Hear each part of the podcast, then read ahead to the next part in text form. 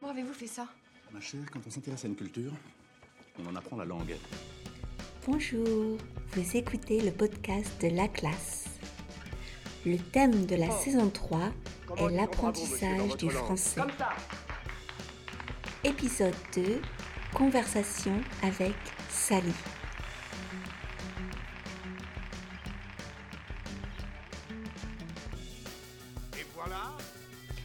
Si vous écoutez ce podcast pour la première fois, bienvenue. Le podcast est produit une fois par semaine.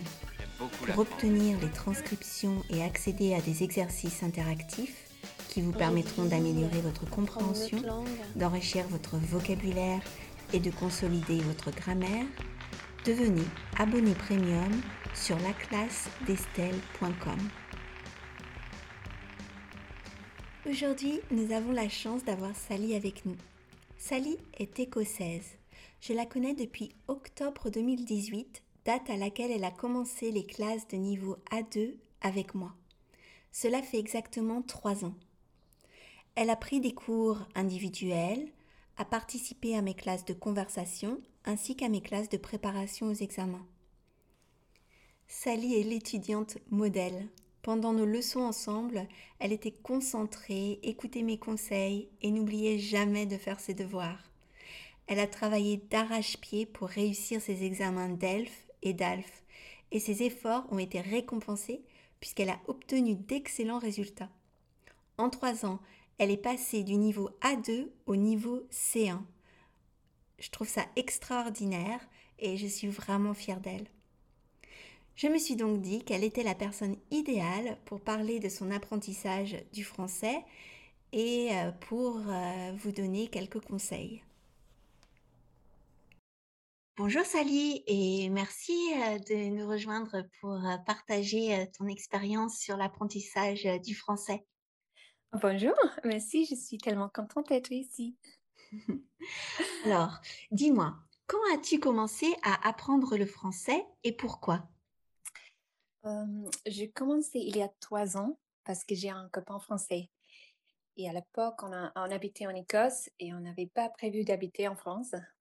Euh, j'ai toujours bien aimé les langues et je savais que cela serait utile pour communiquer avec sa famille.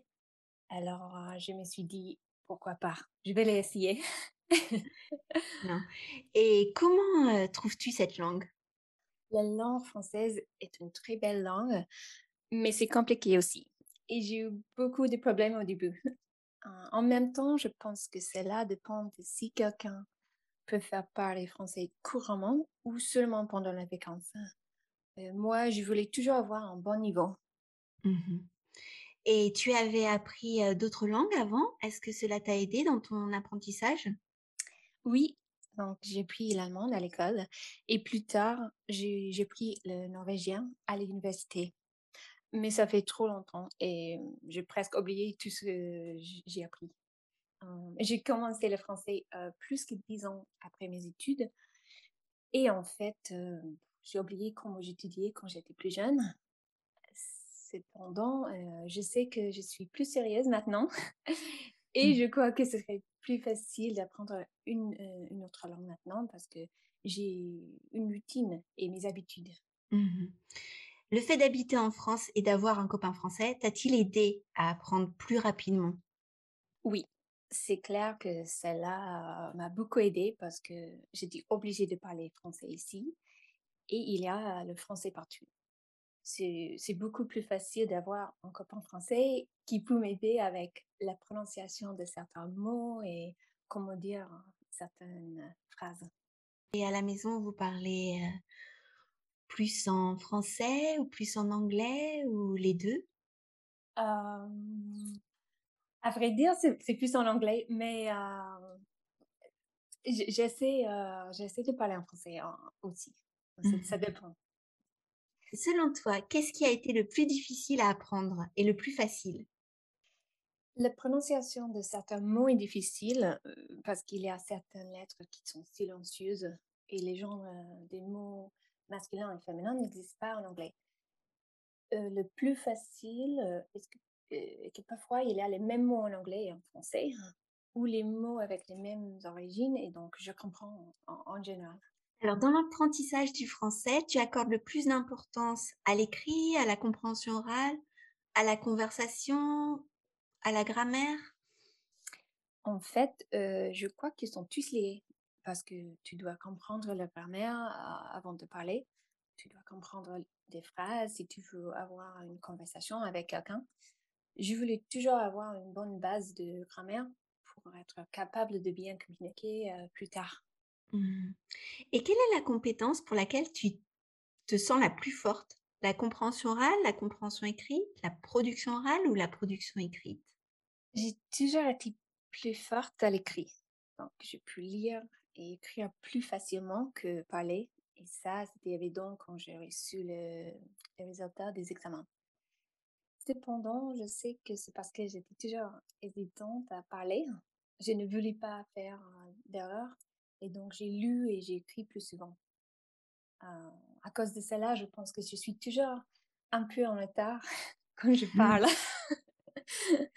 oui, et c'est vrai que c'est parfois le problème des étudiants. Ils ont, ils sont très timides euh, et ils n'osent pas parler. Alors que je pense qu'il faut euh, aller au-delà de ses peurs et faire des erreurs. Après tout, ça fait partie de l'apprentissage.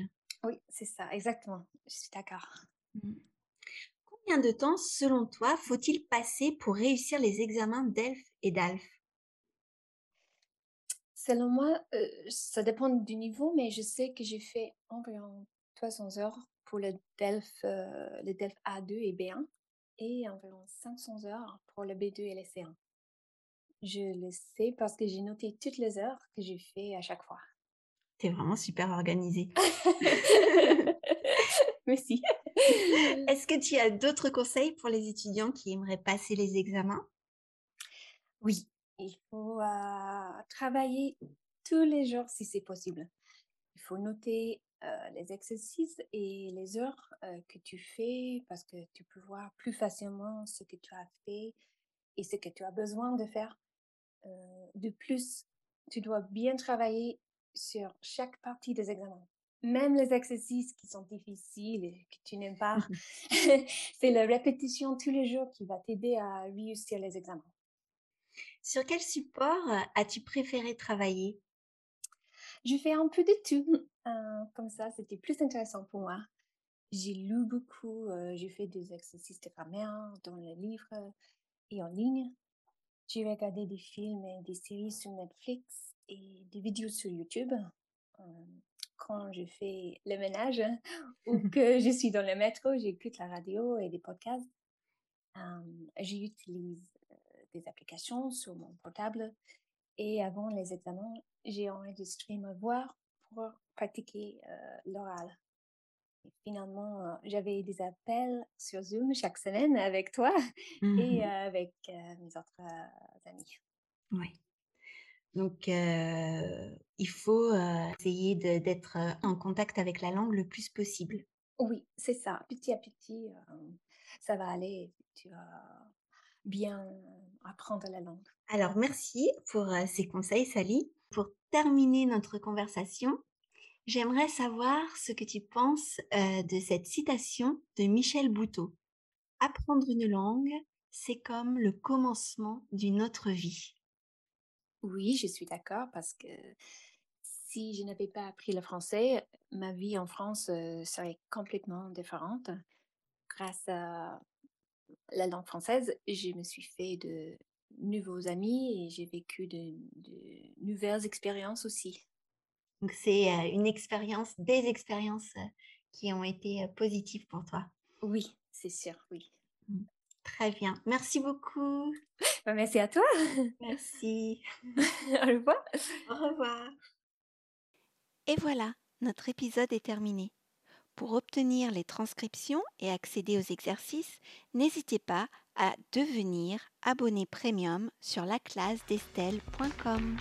À bientôt.